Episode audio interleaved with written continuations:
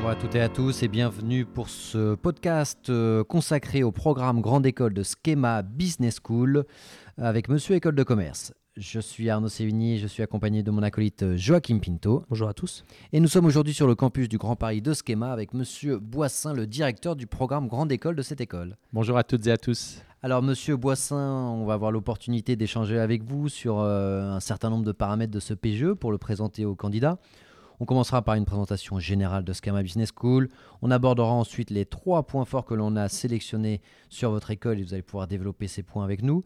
On passera ensuite au cursus du PGE, à savoir année après année ce que vous allez faire, l'international ensuite, le professionnel, la vie associative et on terminera par les frais de scolarité et les différents modes de financement. Donc tous les candidats qui nous écoutent, que vous soyez post-prépa, donc concours BCE ou AST1 ou AST2. N'hésitez pas à prendre le maximum de notes lorsque vous écoutez euh, ce podcast. Ça vous servira de préparation pour votre entretien de motivation. Et aussi, ça sera des informations pour vous afin de savoir si votre projet, vos envies et votre personnalité matchent avec ce qui est proposé dans le programme Grande École de Schema. Commençons dès à présent par la première partie, une présentation générale de, de Schema. Euh, Monsieur Boissin, est-ce que vous pouvez nous dire quel est l'ADN euh, de votre école et quelles en sont les valeurs? En fait, Schema est une institution d'enseignement et de recherche globale euh, qui vise à former des talents responsables, mobiles, multiculturels, entrepreneurs et managers d'information, de données et de connaissances. Notre objectif est que ces futurs diplômés euh, puissent créer et agir afin de transformer les pratiques de leur métier, les industries et les organisations dans lesquelles ils évoluent, et plus largement la société, et ce de manière durable, afin de répondre aux défis qui sont les nôtres, qui sont à la fois des défis sociétaux et des défis environnementaux. Peut-être pour être plus précis, euh, je peux inviter les candidats à, chercher le plan stratégique de Schema à l'horizon 2025, qui est aussi un bon moyen de préparer les entretiens de motivation, Sky 25. Euh, Schema vise à être l'école de l'avant-garde, ce qu'on appelle une comprehensive institution à l'anglo-saxonne, euh, permet aux étudiants d'agir en tant qu'acteurs engagés, des étudiants qui vont véritablement mener le parcours qui leur correspond et contribuer en tant qu'institution globalisée, qui est véritablement le modèle de la réalité du quotidien de Schema, cette institution globalisée, à la fois globale et localisée. Très clair pour euh, cet ADN avec le Think Forward qui vous tient euh, tant à cœur aussi, qui in- in- incite à euh, anticiper le, futur et à imaginer le monde de demain et les acteurs que vous serez dans le monde de demain. On va passer au point suivant avec les points forts. Alors, point fort numéro 1, avec Joachim, on a sélectionné les, 5, les 7 campus de Schema dans le monde, dont 4 à l'international. Ensuite, point fort numéro 2, on a, on a décidé d'en réunir deux, à savoir les doubles et les triples diplômes, ainsi que les parcours en double compétences. Vous allez pouvoir nous détailler. Et le point fort numéro 3, qui est La flexibilité et le fait que le programme Grande École est 100% semestrialisé et que c'est une réalité au quotidien pour nos étudiants. On y va sur le point fort numéro 1. Arnaud vous a dit 7 campus dans le monde. On peut euh, dévoiler que à la fin de ce podcast, ce sera 3 de plus. Donc, est-ce que monsieur euh, Boissin, vous pouvez d'ores et déjà nous parler de la place de ces campus et des institutions que vous appelez localisées?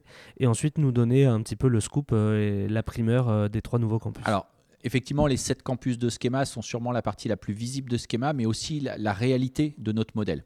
Il ne s'agit pas de campus français avec des satellites à l'international. Nos sept campus ont le même poids dans l'accompagnement de nos étudiants.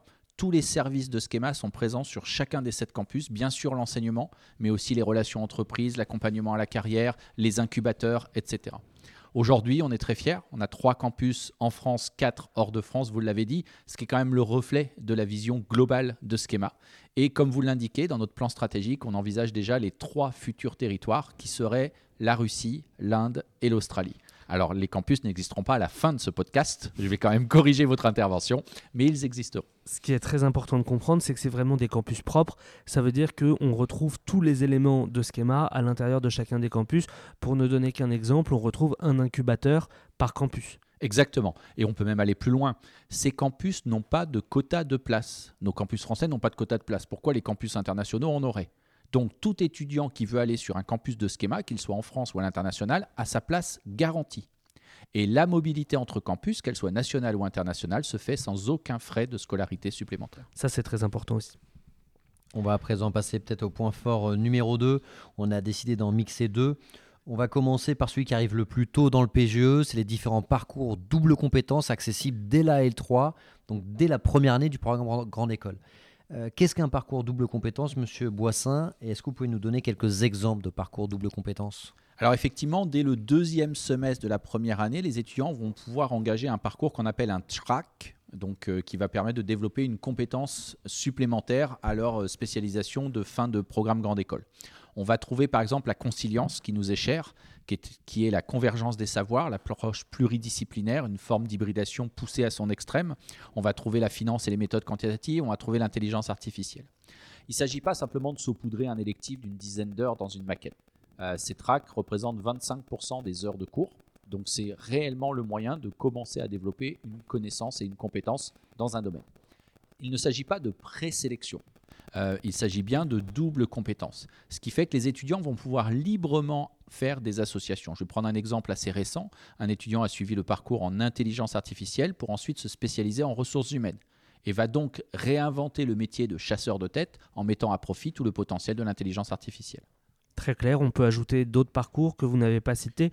Le mobilité internationale 6x6, l'expertise comptable et audit, le parcours CFA, le parcours associatif. Bref, il y a huit parcours en double compétence. Et il y en a un que je ne peux pas oublier puisque c'est celui que je dirige en direct. C'est le parcours BEST, Business Environmental and Social Transformation, qui est l'accompagnement à la transition écologique et sociétale des entreprises. Donc pour ceux qui choisiront ce parcours, vous aurez la chance d'avoir cours avec Monsieur Boissin euh, en personne. Pour euh, prolonger sur ce point Alors, fort. Juste une petite parenthèse, ces parcours, une fois qu'on les choisit, on les choisit pour un premier semestre, mais on n'est pas obligé de, entre guillemets, d'aller euh, jusqu'à la fin du M1 avec euh, ces parcours. On peut, si au bout de six mois, on se rend compte que ça nous intéresse plus, ou finalement on estime qu'on a une initiation, mais que ça, on n'a pas envie de persévérer ou d'approfondir, on peut ensuite changer de parcours. Tout à fait. Ces parcours n'enferment jamais les étudiants et on touche au point fort hein, que vous évoquiez euh, numéro 3. Euh, c'est vraiment notre philosophie de jamais enfermer l'étudiant. Il ne s'agit pas de présélection. Au bout d'un semestre, je peux continuer le track, je peux arrêter le track et je peux même changer de track. On reparlera juste après dans le cadre du point fort numéro 3 de la semestrialisation des décisions. Euh, deuxième partie du point fort numéro 2, c'est ce qu'on a appelé les doubles diplômes et triples diplômes. Euh, Est-ce que rapidement vous pouvez nous réexpliquer ce qu'est un double ou triple diplôme et euh, nous expliquer comment vous les envisagez à Schema Business School? Alors le diplôme que tout étudiant obtient dans le programme Grande École est celui qui délivre le grade master. À cela, on peut associer un deuxième diplôme qui peut être délivré soit par Schema Business School, soit par une institution partenaire. Au sein de Schema, l'ensemble des Masters of Science, donc 32 d'entre eux, ainsi que tous les masters spécialisés, permettent d'obtenir un double diplôme. Sur un partenaire extérieur, nous avons des partenaires nationaux et des partenaires internationaux. On a 17 triples diplômes euh, avec des universités partenaires internationales et on a 11 doubles diplômes nationaux possibles pour nos étudiants. Très clair sur ça et l'intérêt d'un double diplôme sur le marché du travail? Alors, bien sûr, c'est une valeur ajoutée. Maintenant, on n'encourage pas les étudiants à la course au diplôme. Le fait d'avoir 2, 3, 4, 5 diplômes sur un CV euh, ne vous donne pas forcément les compétences du métier que vous visez. Par contre, ils permettent de répondre à, à une réalité de beaucoup des étudiants qui nous rejoignent, c'est-à-dire qu'avant de rejoindre une école de management, ils hésitaient. J'hésite entre Sciences Po et une école de management. J'hésite entre faire du droit et une école de management. C'est surtout la possibilité de répondre à ces deux attentes. Et bien sûr, une fois que vous avez un double diplôme droit et école de management, vous avez des postes forcément très intéressants en entreprise, de juristes spécialisés, etc. Donc par rapport à ces doubles et triples diplômes, vous pouvez faire un double diplôme avec Sciences Po X, vous pouvez faire un double diplôme avec des écoles d'ingénieurs, ou encore à l'international, vous avez un certain nombre de pays où vous avez des universités partenaires qui vous permettent d'avoir un double diplôme.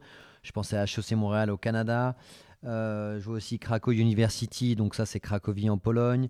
Je vois aussi Asian Institute of Technology en Thaïlande. Il y a aussi le triple diplôme, dites-moi si je le prononce bien, Loyola University, donc à la Nouvelle-Orléans aux États-Unis, avec euh, ensuite une, euh, une, autre institution internationale encore qui est à Munich, donc triple diplôme Schema États-Unis, Allemagne. Là, c'est vraiment un très très beau parcours. Effectivement, Loyola, euh, les étudiants obtiennent le MBA de Loyola et LMU, qui est l'université de Munich, qui est l'université qui a le plus de prix Nobel parmi ses diplômés. Donc, on est vraiment sur de la très très haute qualité académique. Passons au point fort numéro 3, euh, un des points forts qui vous tient le plus à cœur, et si c'était agi que de vous, vous l'auriez mis en point fort numéro 1, c'est la semestrialisation des décisions, je ne sais pas si on peut le dire comme ça, c'est le fait qu'à chaque semestre, l'étudiant peut rebattre les cartes de sa scolarité. Tout à fait. C'est vraiment important pour nous. On a souhaité, euh, il y a quelques années, semestrialiser le PGE, et pas simplement sur le papier, mais en faire une réalité pour les étudiants. Donc, au mois d'octobre, l'étudiant nous dit ce qu'il veut faire en janvier. Au mois de février, l'étudiant nous dit ce qu'il veut faire en septembre suivant. Il peut changer d'avis. Et il peut changer d'avis. Donc, évidemment, on leur demande de réfléchir sur tout le parcours pour qu'il y ait une réflexion de cohérence, mais à chaque semestre, on leur demandera de confirmer ou de changer leur choix. Et euh, cette interrogation de l'étudiant est super utile, puisque des fois un étudiant euh, s'engage dans un parcours et sans réfléchir le continue. Donc ça permet aussi pour lui-même de questionner l'intérêt et le choix qu'il a fait initialement. Et puis ça permet au fil des opportunités, hein, les étudiants sont là pour grandir. Euh, donc sur les trois années qu'ils vont vivre, ils vont vivre différentes expériences d'apprentissage et ils peuvent à ce moment-là réaliser que d'autres voies leur sont préférables. Il serait fort dommage qu'on les ait enfermés. Donc on refuse d'enfermer les étudiants et cette semestrialisation, cette flexibilité est juste incroyable. Alors pour nous, c'est un défi Hein, un défi complètement invisible pour les étudiants. Quand vous apprenez en octobre euh, combien de centaines d'étudiants vous aurez sur tel ou tel campus, il faut s'ajuster très rapidement, mais c'est un exercice intellectuellement très appréciable. Euh, on s'ennuie jamais et surtout c'est au bénéfice de l'expérience de nos étudiants et ça force à l'introspection des étudiants. Donc chaque fois, chaque semestre, ils sont invités à se réinterroger sur l'orientation qu'ils donnent à leur PGE. Et donc ça peut casser cet effet qu'on peut avoir un peu routinier si on, on avait une orientation unicolore euh, de tout le PGE. Allez, à présent, on va passer à la partie suivante concernant le cursus du PGE. Donc concrètement, ce que vous allez faire année après année au sein de Schema. Donc là, les candidats BCE et ST1 qui intègrent en première année le PGE de Schema, déjà par rapport à leur lieu de cours, le premier semestre est forcément sur un campus français. Exactement. Lille, Grand Paris ou Sophia Antipolis. Deuxième semestre, là tout à coup, enfin entre guillemets, le choix s'ouvre, campus français ou à l'international, États-Unis, Brésil, ou Chine. Exactement. Et par rapport aux cours qu'ils ont, euh, quel que soit le campus euh, qu'ils ont choisi, ils ont différentes catégories de cours. Une première catégorie qu'on appellerait la catégorie des cours des grands enjeux. Ensuite, les séminaires. Vous avez des cours aussi de langue. Et enfin, la catégorie management. Est-ce que vous pouvez nous dire euh, concrètement ce qu'il y a à l'intérieur de ces quatre catégories? Alors, les grands enjeux, c'est vraiment l'image de marque de notre pédagogie. C'est la conciliance mise en application. Euh, on va avoir de la géopolitique, de l'économie, de la philosophie société-environnement, du management. On va toucher des thématiques actuelles et futures, des thématiques émergentes de notre société, et on va l'approcher par plusieurs disciplines. J'ai le plaisir d'enseigner le cours de grands enjeux autour de l'environnement. Je co-enseigne en tant qu'économiste de l'environnement avec un philosophe. Et je pense que ces expériences d'enseignement sont assez uniques pour les étudiants. Ensuite, on va trouver les fondamentaux du management, à classique et attendu bien sûr. Et puis les séminaires, les séminaires qui viennent rythmer les semestres. On démarre par un hackathon sur un thème sociétal ou environnemental. On a ensuite, par exemple, développé notre propre serious game sur le sprint knowledge management, gestion de la connaissance. Hein. Le K et le E de Schema, knowledge economy, sont quand même présents aussi dans le PGE. Et puis on va faire un défi décodage du complexe parce que la complexité et la systémique sont la réalité de notre monde. Enfin voilà, je ne vais pas tous les détailler, mais ils viennent vraiment apporter un rythme intéressant où pendant une semaine, les étudiants sont isolés de tous les autres cours, travaillent en équipe à travers plusieurs campus, voire à travers le monde au deuxième semestre, sur des thématiques réelles, des problématiques de société et d'entreprise. Et puis on trouve les langues.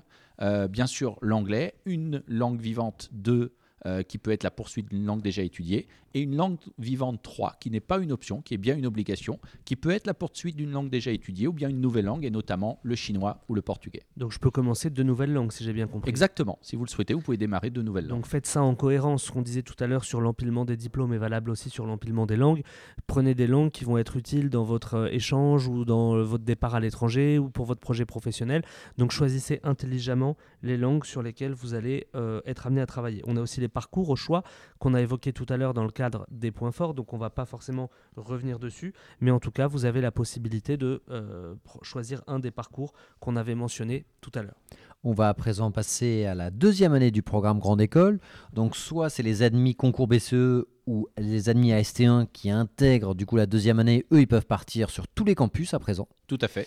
Par contre, les, ceux qui intègrent bah, en deuxième année le concours, euh, le, programme Grande École via le concours AST2, donc ceux qui ont intégré à Bac plus 3, eux, leur premier semestre est en France. Dès le deuxième, ils peuvent partir. Tout à fait.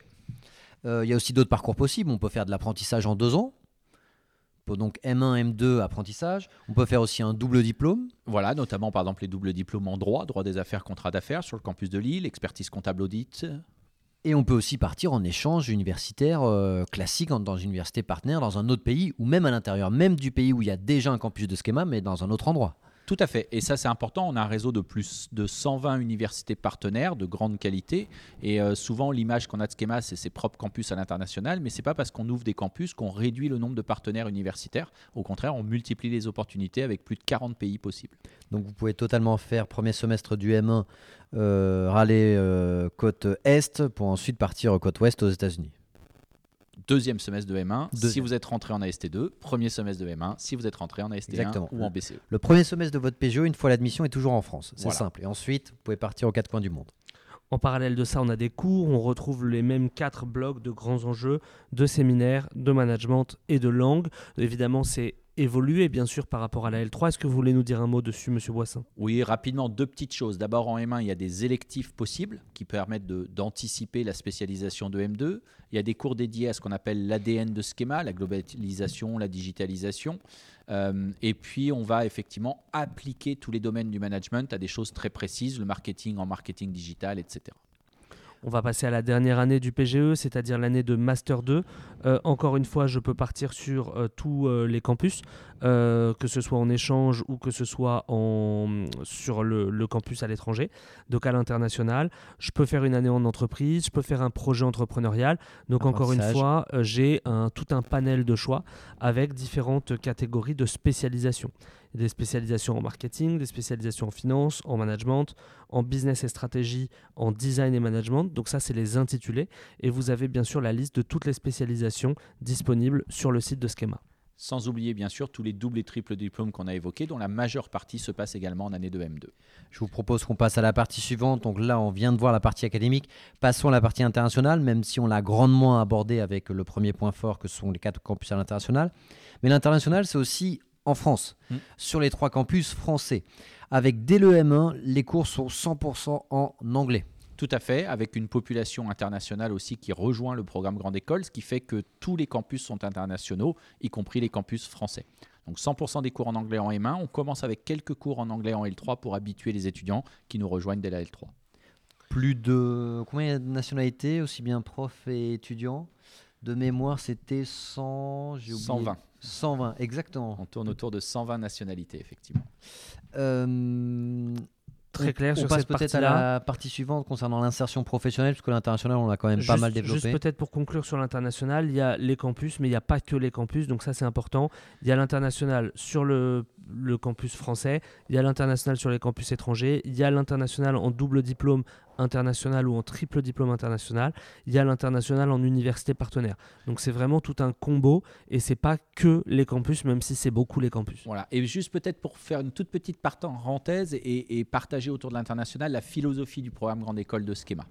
Nous diplômons des étudiants qui n'ont jamais étudié à l'international. Ils rentrent en L3, ils font la L3 en France, l'apprentissage en deux ans par exemple. À l'inverse, on a des étudiants, comme vous l'avez indiqué, qui dès le deuxième semestre de L3 quittent la France et n'y reviennent jamais, y compris pendant leur césure. Et donc, on a un curseur qui va de 0 à 3 ans et demi hors de France dans les études que l'étudiant peut librement actionner. On revient sur cette idée de flexibilité qui nous tient tant à cœur. Parfait. Passons à la partie professionnelle avec des expériences professionnelles euh, à la fin de chaque année, euh, donc fin de L3, fin de M1, fin de M2 et une éventuelle année de césure qui elle aussi est semestrialisable euh, et une autre option qui est l'apprentissage qui peut se faire en un ou deux ans. Exactement. Effectivement, à la césure, là aussi, on est allé jusqu'au bout du modèle. Euh, schéma, la césure est optionnelle, vous pouvez la faire. Si vous voulez la faire, vous pouvez la faire en M1, vous pouvez la faire en M2, vous pouvez la faire une année d'affilée ou bien vous pouvez la couper en deux semestres que vous séparez pour vous aider dans cette recherche d'apprentissage ou d'expérience professionnelle, stage, VIE, CDD, CDI. Vous avez un Talent and Careers qui vous aide à vous accompagner dans la préparation de votre projet, qui ensuite vous aide à découvrir les métiers et les entreprises, et enfin qui vous aide dans la recherche de stage et d'emploi. Donc la première année, ça vise à mieux se connaître, la deuxième année, ça vise à mieux se marketer, et la troisième année vise à trouver son premier emploi. Euh, ça, c'est pour la partie salariat. Et pour la partie entrepreneuriat, il y a Schema Ventures, qui est un incubateur accélérateur, qui à la fois m'apporte de l'aide sur le plan logistique, des locaux, Internet, une imprimante, une salle pour recevoir des clients, et bien sûr sur le plan du coaching, avec un accompagnement par des professionnels qui m'aident à euh, matérialiser mon euh, entreprise. Et ce qui est important de dire, vous l'aviez évoqué tout à l'heure rapidement, c'est que Schema Venture qui vous accompagne, qui est à la fois un incubateur, un accélérateur, est présent sur tous les campus de Schema. Je peux penser mon idée à Lille, je peux incuber quand je suis à Suzhou et je peux me lancer euh, sur le marché quand je suis à Raleigh. Tout ça, ça donne des résultats qui sont euh, relativement euh, excellents, voire exceptionnels. On a 97% des étudiants de Schema qui trouvent un emploi dans les 6 mois après obtention du diplôme. Je crois que c'est 40 45% même trouvent cet emploi avant même d'être diplômé. Avant d'être diplômé, avec un salaire moyen à la sortie de 45 500 euros brut par an, euh, ce qui fait grosso modo, Arnaud, 3 800 euros brut par mois, et surtout une très forte progression de salaire puisqu'on est amené à occuper des postes à dimension managériale. Sur l'entrepreneuriat, les nombres qu'il faut retenir, c'est 200 projets incubés par an, et surtout, surtout, surtout, un taux de survie après 5 ans de 90% voire plus. Donc ça veut dire que c'est des projets qui sont très solides, qui sont lancés. Pour cette partie euh, professionnelle, on a aussi euh, la possibilité de, développer des soft skills et des hard skills dans la vie associative. Euh, il y a plus de 65 associations à Schema. Et ce qui est important, c'est que tous les campus ont des associations et même certaines associations sont présentes sur tous les campus. Exactement. Euh, typiquement, la Junior Entreprise, Hope, etc. sont des associations en modèle multicampus qui ont, en fait, les associations se sont euh, inspirées et ont pleinement intégré le modèle Schema. Et ça, c'est notre fierté de voir comment les étudiants s'approprient aussi euh, ce modèle assez unique ça doit être méga intéressant d'avoir euh, un parcours à la junior entreprise, de le commencer à Lille, de le continuer au Brésil, de le continuer en Chine parce que c'est pas les mêmes missions, c'est pas les mêmes clients et donc ça vous offre une employabilité derrière qui est exceptionnelle. Donc des hard skills ainsi que des soft skills puisque c'est du travail en équipe, de l'adaptabilité. Donc ça c'est vraiment très important. Monsieur Boissin, si on avait le temps euh, devant nous, vous pourriez nous parler pendant une heure euh, de, de l'e-sport et de l'association de, de e-sport. Très rapidement, est-ce que vous voulez nous toucher un mot là-dessus? Ouais, alors peut-être juste avant de parler d'e-sport, s'il vous plaît, c'est important pour nous. Schema n'est surtout pas une école qui est fermée sur son environnement. L'institution glocalisée telle qu'on la conçoit, ce sont des établissements enracinés dans leur territoire. Donc dans la vie associative, il y a toutes les assauts de Schema que vous avez cités, mais on reconnaît aussi l'engagement de nos étudiants dans toutes les associations de la société civile c'est très important que l'école ne se ferme pas sur son environnement. Et effectivement, Schema e-sport, c'est un petit peu mon bébé quelque part. Euh, ça nous a donné la possibilité d'enseigner l'e-sport comme un vrai cours de sport, mais surtout d'ouvrir les étudiants à tous les métiers liés à l'e-sport. On a besoin d'avocats pour gérer les droits à l'image, on a besoin d'événementiels pour organiser les grands tournois, on a besoin de monter des structures, on a besoin de monter des équipes, euh, d'aller marketer, d'aller chercher des sponsors. Donc en fait, c'est tout un pan de l'industrie qui s'ouvre. On parle souvent de ces nouveaux métiers. L'e-sport est une réalité de nouveaux métiers émergents en France petit mot, Monsieur Boissin, concernant les frais de scolarité, les différents modes de financement possibles, afin de bien dire aux candidats qu'il ne faut absolument pas qu'il y ait de barrières psychologiques ou de barrières financières. Il y a toujours une solution euh, pour les frais de financement, enfin les oui, frais de scolarité. Tout à fait. Alors, euh, on a plusieurs dispositifs qui sont en œuvre. Hein. Le plus classique étant d'accompagner nos étudiants dans des prêts étudiants, puisqu'on négocie avec euh, des organismes bancaires, on les met en concurrence pour avoir les meilleures offres possibles pour nos étudiants. tout ce qu'il faut, c'est anticiper, c'est très important. Effectivement, il y a des frais de scolarité. On a aussi des bourses qui vont permettre, alors qu'elles soient nationales, qu'elles soient publiques, mais aussi liées à Schema, avec un fonds de solidarité qui est très présent et alimenté notamment par nos alumni, nos anciens. Euh, et puis, on va avoir différentes bourses, des bourses au mérite, des bourses sociales qui vont accompagner tout ça. Et puis, la possibilité de travailler. On a, nous, à Schema, des jobs étudiants qu'on réserve à nos étudiants. Et puis, on a euh, des associations de Schema qui sont là pour chercher des jobs étudiants. Euh, la Junior aussi, par exemple, permet des missions rémunérées. Donc, on va accompagner les étudiants avec des dispositifs même d'échéancier, c'est-à-dire qu'on va être capable d'adapter le calendrier des paiements à nos étudiants très clair, avec aussi l'apprentissage dont on a parlé tout à l'heure, évidemment, qui est une manière de financer sa scolarité plus de toucher un salaire. Monsieur Boissin, merci pour euh, toutes ces informations. Pour ceux que ça a intéressé, on a tourné une vidéo avec Monsieur Boissin encore plus euh, détaillée. Si vous vous avez besoin de compléments d'informations, n'hésitez pas à vous rendre sur la chaîne YouTube pour avoir plus d'informations. Monsieur Boissin, peut-être un dernier mot d'encouragement que vous avez envie d'adresser aux candidats qui nous écoutent, que ce soit des candidats prépa ou des candidats AST1, AST2. Vraiment, le, plus important pour moi, c'est deux choses. C'est un, prenez le temps, quelle que soit l'école que vous considérez, de la regarder en détail pour s'assurer qu'elle réponde à vos attentes. Euh, au-delà des classements, toutes les écoles ont des offres différentes. Et si Schema répond à vos attentes, ne vous auto-censurez pas. Euh, L'oral est un élément déterminant à Schema. J'ai pu l'indiquer précédemment. On euh, déclare beaucoup d'étudiants admissibles. L'oral fait vraiment la différence. C'est l'épreuve la plus discriminante. Donc, lors de l'entretien de motivation, si Schema est fait pour vous, vous saurez nous en convaincre et nous rejoindre dès la rentrée suivante. Merci à tous de nous avoir écoutés. N'hésitez pas à aller consulter nos autres podcasts et nos vidéos sur notre chaîne YouTube consacrée à Schema. Il nous reste à vous dire à bientôt et bon courage. Salut à tous. À très bientôt. Salut à tous.